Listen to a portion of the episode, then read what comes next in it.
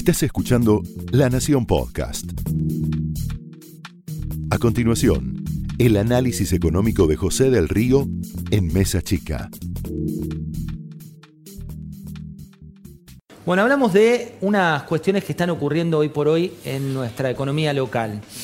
Muchas que están pasando inadvertidas por el contexto, porque vos ya tenés la cabeza en Navidad, en la llegada de Santa Claus, en este caso con, con barbijo, estás pensando en el año que viene, con la esperanza que esta tragedia que fue el coronavirus termine una vez por todas y con muchas noticias eh, que van llegando y en el aluvión de fin de año se van perdiendo en lo que denominamos el plan bomberos. Apagar los incendios de corto plazo que surgen de manera constante y que tienen que ver con la imprevisión económica que tiene la Argentina de cara al largo plazo. Muchos países la tienen, es cierto, porque el coronavirus fue un cisne negro, un factor imprevisto, pero otros tantos van combatiendo esa imprevisión con decisiones que tienen que ver ya con el mediano y largo plazo. En la Argentina eso no pasa. Para que te des una idea, mañana a las 6 de la mañana se van a cumplir los primeros 15 días de un paro brutal que se está produciendo y que tiene que ver con puntualmente los puertos. Vos decís, los puertos cerealeros. ¿Qué tan cerca o qué tan lejos están de tu economía?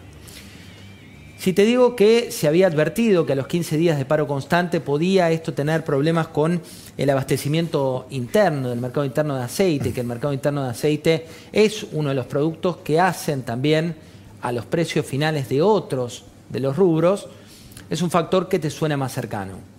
Si tenés capacidad de ahorro y venís viendo cómo no podés ahorrar en dólares en la Argentina, cómo no podés tener la posibilidad de elegir entre una moneda y otra, el tener paralizadas las ventas de granos y de todos los subproductos va generando un costo diario de 100 millones de dólares, que es muy superior si vos mirás los factores exógenos que ese paro está generando en varios rubros. Por ejemplo, la liquidación de divisas, que es imprescindible para generar divisas para nuestro país, un país que tiene escasez de ingreso de dólares, está reduciéndose, de acuerdo a las proyecciones, de los 1.700 millones de dólares que tuvo durante el mes de noviembre por este rubro, a unos 1.000 millones de dólares que se estiman para este diciembre, siempre y cuando las actividades se renueven.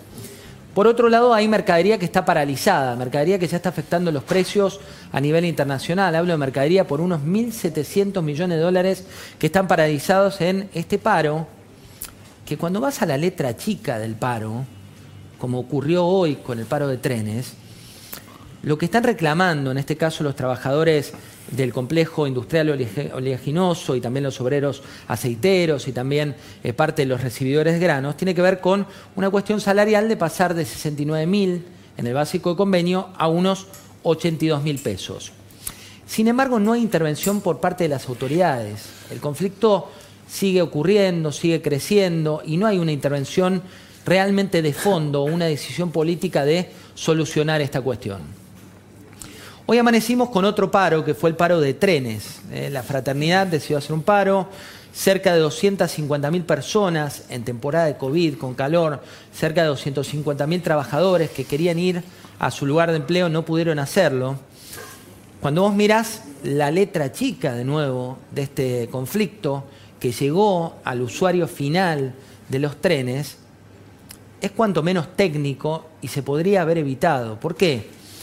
Porque no se trata de un reclamo de los trabajadores concretos sobre sus salarios o alguna cuestión de fondo respecto de esto, sino que se trata de un problema de deuda, mirá lo técnico que resulta el reclamo, hacia el Ministerio de Salud, por el cual se reclama que no hubo participación de la Superintendencia de Servicios de Salud, por reintegros a la obra social de este sector. En el medio quedaron 250.000 trabajadores que hubieran preferido que esa conciliación obligatoria no se produjera porque el conflicto tenía la posibilidad de tener un diálogo antes de lo que se supone una explosión, que es cuando vos vas a subirte a un tren y ese tren no funciona por una cuestión que con antelación podría haberse resuelto. Finalmente, eh, se dictó la conciliación obligatoria, eso hace que las partes se retrotraigan al momento previo del conflicto. Sin embargo, la solución de fondo no está resuelta y lo que es más preocupante es que en este plan bomberos se había advertido que esto iba a producirse la semana pasada, con lo cual toda la gente que hoy quería trabajar, que quería movilizarse, podría haber evitado esta situación de riesgo que supone en temporada de COVID tener que hacer estas colas y estar pegados como estaba ocurriendo. Hubo otra cuestión de fondo, y una cuestión de fondo que tiene que ver con lo que no queremos ver en la economía de la demora o de la procrastinación. ¿Qué es lo que pasó hoy con las importaciones y exportaciones? ¿Qué te venimos contando hace tiempo? El dólar oficial es de ficción, el dólar ilegal es ilegal. No de narcotraficantes como te quisieron hacer creer, sino que es el dólar que no está dentro del sistema formal que toma el INDEC, por ejemplo, para medir exportaciones e importaciones. Pero eso desde los números. Cuando vas a los hechos, las importaciones están aumentando a una velocidad mucho más fuerte. ¿Por qué? Porque el importador que dice, aprovecho este dólar 82 pesos que es inexistente salvo para poder importar. Y el exportador que dice, yo piso mi exportación porque la devaluación es algo que, según la visión del exportador, va a ser irremediable. ¿Y por qué voy a liquidar mi exportación a 82 pesos si en realidad hoy cuando quiero comprar un dólar está muy por encima? Eso se llama el efecto brecha entre las exportaciones e importaciones. ¿Cuál es el resultado de esta economía de ficción? Que el saldo comercial positivo fue de 271 millones de dólares y es el saldo comercial positivo más bajo del año es el periodo del año donde se generaron menos dólares de los últimos 12 meses. La baja en las exportaciones fue del 25,6% según el último indicador y lo que te cuenta este rubro que te muestra el INDEC es que todas las exportaciones bajan, todos los rubros, no así las importaciones, con lo cual ahí se está planteando la otra situación del efecto brecha. En paralelo tuviste los 300.000 usuarios afectados por cortes de luz por eh, Desur, que como te decía se debe a una cuestión más técnica que afectó a 25 barrios porteños, que hubo incendios en pastizales y que se están investigando. No se debe todavía a una cuestión de infraestructura como se filtró por la tarde y después fue desmentida por las autoridades.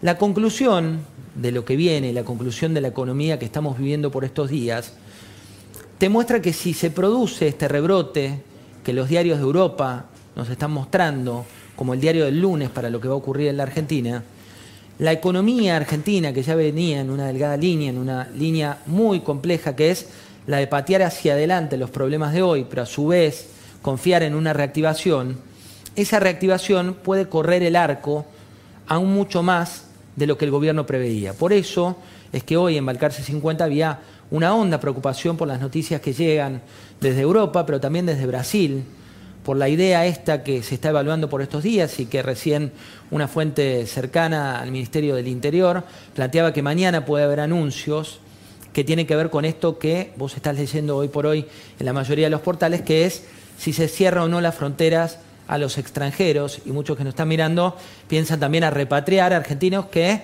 tomaron viajes en los últimos días y que no lo habían hecho.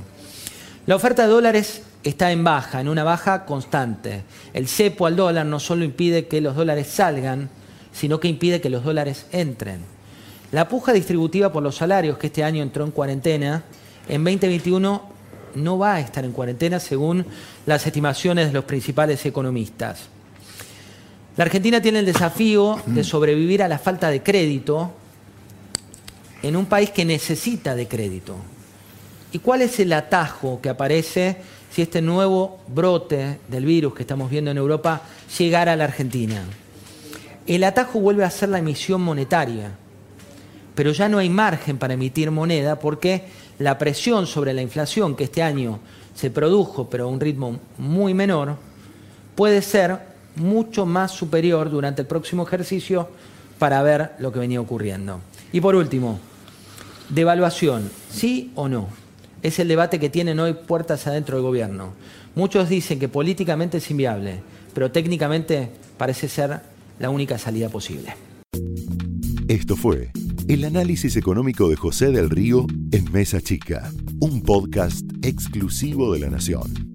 Escucha todos los programas de La Nación Podcast en www.lanacion.com.ar. Suscríbete para no perderte ningún episodio. Estamos en Spotify, Apple Podcast, Google Podcast y en tu reproductor de podcast favorito. Seguí escuchando La Nación Podcast.